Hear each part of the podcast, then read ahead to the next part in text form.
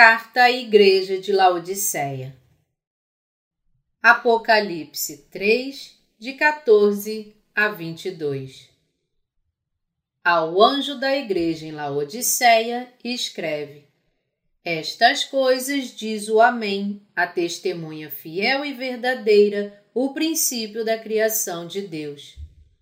Conheço as tuas obras, que nem és frio nem quente. Quem dera fosses frio ou quente. Assim, porque és morno e nem és quente nem frio, estou a ponto de vomitar-te da minha boca.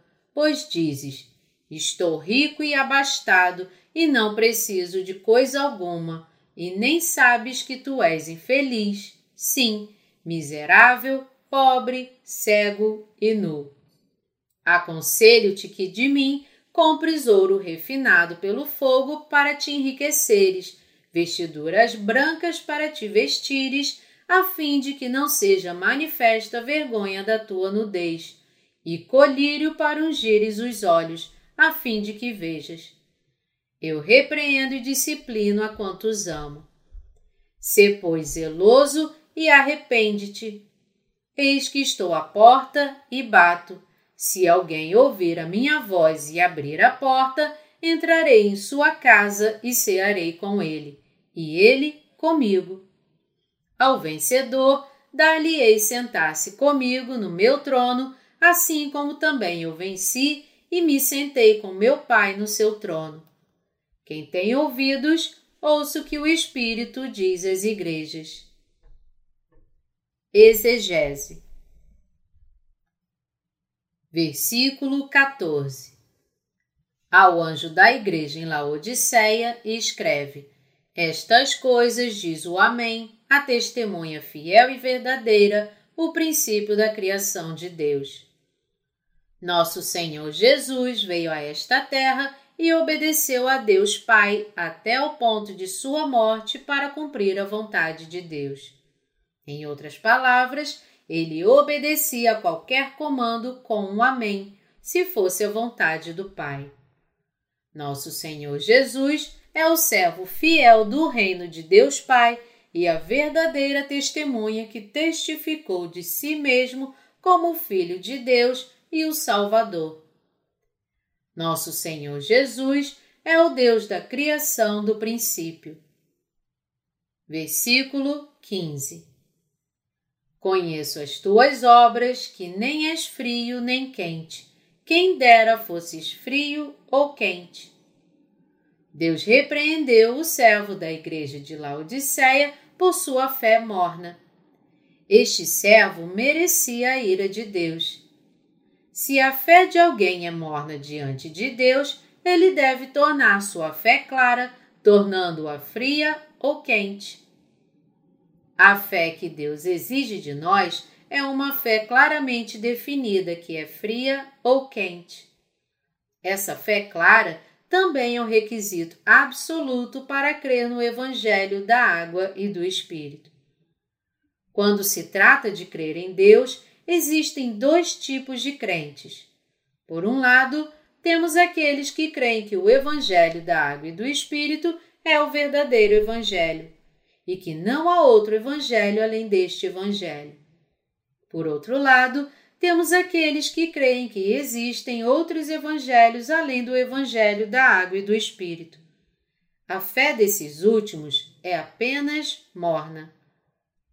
Eles pensam ser suficiente crer em Jesus e que não há necessidade de discernir entre o verdadeiro evangelho e os falsos evangelhos Alguns deles até pensam que Jesus não é o único Salvador, mas que a salvação também pode ser encontrada em outras religiões deste mundo.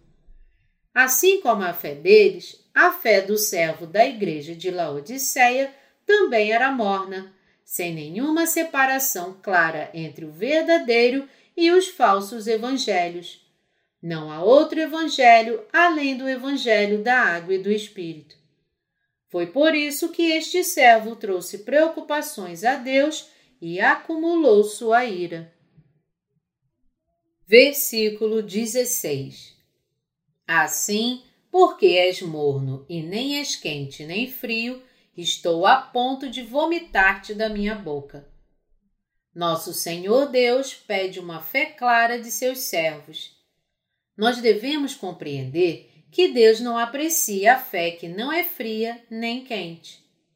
Quando cremos no Senhor Jesus, portanto, devemos claramente guiar nosso coração pela medida da palavra de Deus e permanecer firmes na sua vontade, crendo nela. Aqueles que nasceram de novo também devem permanecer claramente no lado do Evangelho bíblico, da água e do Espírito, e enfrentar aqueles que espalham outros evangelhos que não este verdadeiro Evangelho. Deus nos fala que se os justos não permanecerem neste lado claro da fé, irá vomitá-los. Onde então está a sua fé? Versículo 17 Pois dizes: Estou rico e abastado, e não preciso de coisa alguma, e nem sabes que tu és infeliz. Sim, miserável, pobre, cego e nu. Aqueles cuja fé no Senhor Jesus é morna acreditam que sua fé é boa e assim permanecem alheios à pobreza de sua fé porque o servo da igreja de Laodiceia também estava satisfeito com sua fé morna, ele também não percebeu o quão miserável lhe realmente era. Para ter uma fé clara e definitiva, portanto, ele precisava enfrentar provações e perseguições pela verdade e passar pela batalha da fé contra os mentirosos. Só então ele poderia descobrir o quão infiel, pobre e nu ele realmente fora. Todos nós devemos ter uma fé clara diante do Senhor Jesus.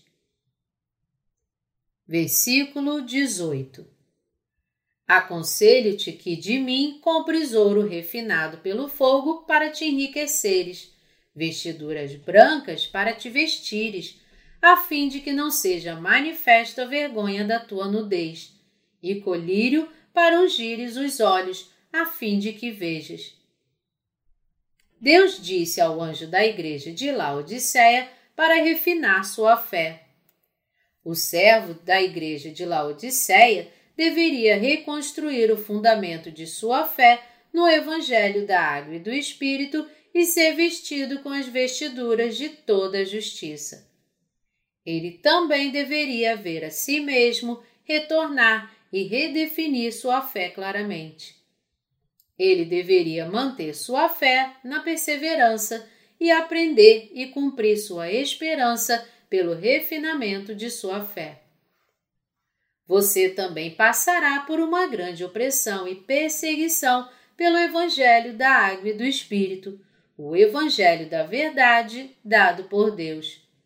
Só então você poderá compreender quão preciosa é a verdade deste Evangelho da Água e do Espírito.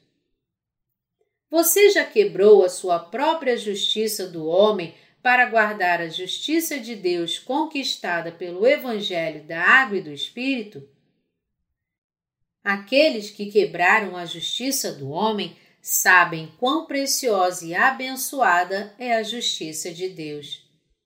Você deve saber que sem sua fé que confia no Senhor Jesus, sua vida de fé simplesmente se tornaria miserável. Portanto, você deve aprender com a fé que o Senhor Jesus deu aos seus servos anteriores de nós e cobrir a vergonha de sua infidelidade. Não devemos esquecer o fato de que é preciso sacrifício para aprender a verdadeira fé porque a verdadeira fé é aprendida seguindo passo a passo a caminhada de fé dos precursores espirituais. Devemos pagar o preço do sacrifício. Também devemos estar prontos para perder as coisas do mundo pela construção do reino do Senhor Jesus e pelo avanço da nossa fé e jogar fora tudo pelo Senhor Jesus. Versículo 19 eu repreendo e disciplino a quantos amo. Se, pois, zeloso e arrepende-te. O Senhor Jesus repreende e castiga aqueles que conhecem e creem em seu amor, se sua fé for sem obras. Aqueles que são amados pelo Senhor Jesus, portanto, devem trabalhar duro para ele e segui-lo com verdadeira fé. Versículo 20 Eis que estou à porta e bato. Se alguém ouvir a minha voz e abrir a porta, entrarei em sua casa e cearei com ele e ele comigo.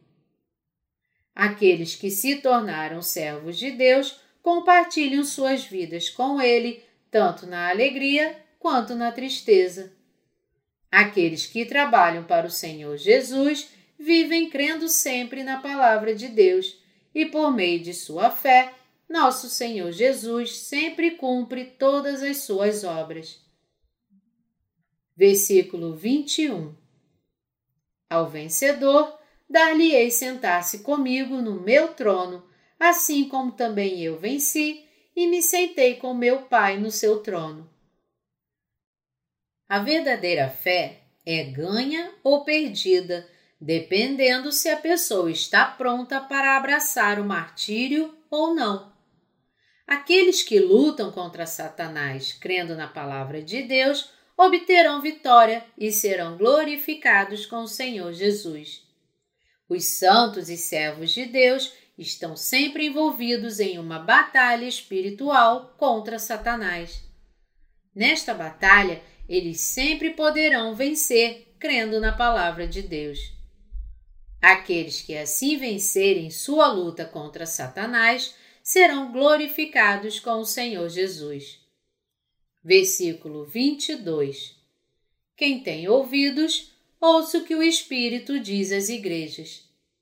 Os santos devem sempre ouvir a voz de Deus e seguir a liderança do Espírito Santo. Quando o fazem, sua fé se torna aquela que anda com o Espírito Santo e a vitória espiritual será sempre deles.